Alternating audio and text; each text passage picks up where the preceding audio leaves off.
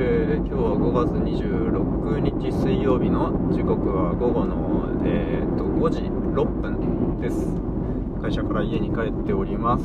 えーまあ、さっきも撮ったんで2本目。え2本目？今日朝も撮った。の3本目か。今日3本目ですね。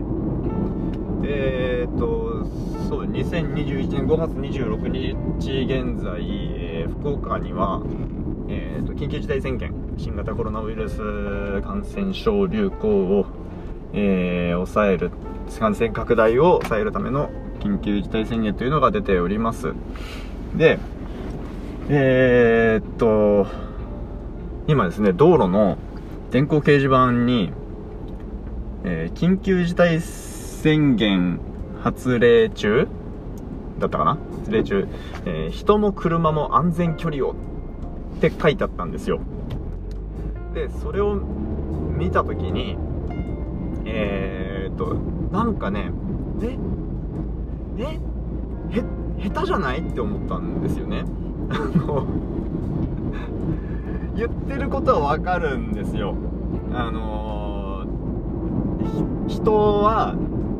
感染防止のためにいわゆるソーシャルディスタンスを取りましょうっていうことが言われててもうそれは社会通念にまあなってますと。でまあそれと同じように車も、えー、普段から言われている交通安全のためにちゃんと車間距離取りましょうねっていう話なのはわかるんですよ。だけどなんだこれうまくねえなーって思ったんですよね。いやすいません。これ考えた人には大変失礼な話ですが。あのー、なんですかね。いやなんでなのかよく分かってないんですけどあの、なんだろう。単純に車間距離取りましょうって言われるよりなんかこう違和感違和感？なんなんて言うんだろうなこれ下手下手だな伝わりにくいなみたいなこと思っちゃったんですよね。で仮説なんですけどその人がなぜ距離を取らなければならないかっていうところと車がなぜ距離を取らなければならないかっていうところが別にリンクしてないっていうこと。なんかあの数学で問題文に出てる条件を使い切ってないというか問題文に無駄な条件があるというかなんか必要十分じゃないというかなんかそうそういう、えー、ロジックが足りないみたいな違和感なのかな。なんかいや自信がないけど。なんか分かりません？これ。緊急事態宣言発令中人も車も安全距離を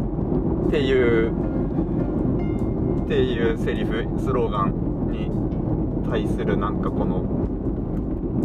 うんまあ距離は取るんだけど距離は取るんだけど別にうまいこと言えてねえなっていう感じね。うん。ああとあれかその別に緊急事態宣言って改めてそこにかこつけて車間距離取りましょうって言われなくても普段から取ってるわみたいなことなのかな。うん。ああでもうんそれなのかな。なんかそう今この状況に改めて言われなくても分かってるわみたいなことですかね。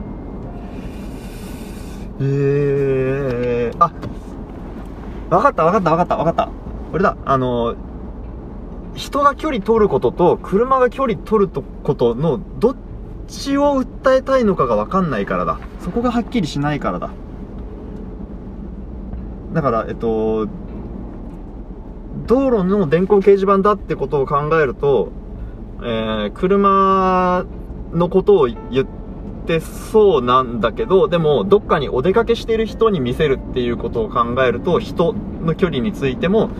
訴えたいということなんですね、きっとね。うん。だから、そう、ど、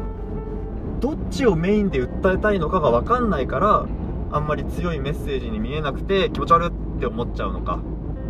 あーなるほど話しながら分かりましたよえー、はいこれは嬉しいですね。皆さんがいてくださるおかげですね。リスナーの皆さんが。あありがとうございます。なんかあのー、例えば他のそういうやつだと人と他人あ？人と他人じゃねえや、えーと、過去と他人は変えられないっていうのも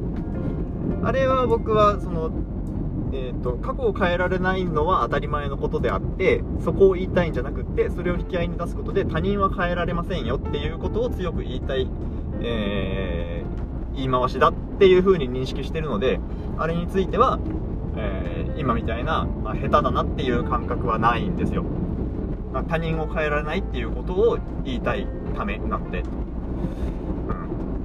ん、それと比較するとよく分かりますね。いやーすっきりした。ありがとうございました。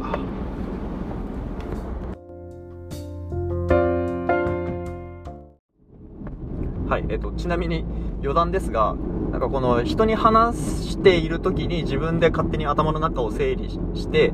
えー、人に話す過程で、えー、自己解決してしまうっていうことは皆さん結構あるんじゃないかと思うんですけど、えっ、と、僕はね、リスナーさんがいらっしゃる、ここで一人で喋ってるので、ちょっと状況が特殊ではあるんですが、これを完全に一人で、というか、えっ、と、テディベアに向かって話しかけることで問題点を整理して解決策を、えー、見出すという方法が、あの、プログラミングの分野で、えっ、と、ベアプログラミングって呼ばれてたりします。あの、ペアプログラミングっていう2人で一緒にやるプログラミングの手法があるんですけど、多分それにかけて、ぬいぐるみに今自分が詰まっていることとか、今からやろうとしていることについて、ぬいぐるみに話しかけることで、自分の頭の中を整理するっていう手法があります。と興味がもし湧いた方は、ベアプログラミング調べてみるといいんじゃないでしょうか。えー、プログラミング以外でも、まあ、単純に思考を整理するのに使える手法だと思います。はい、えー、余談でした。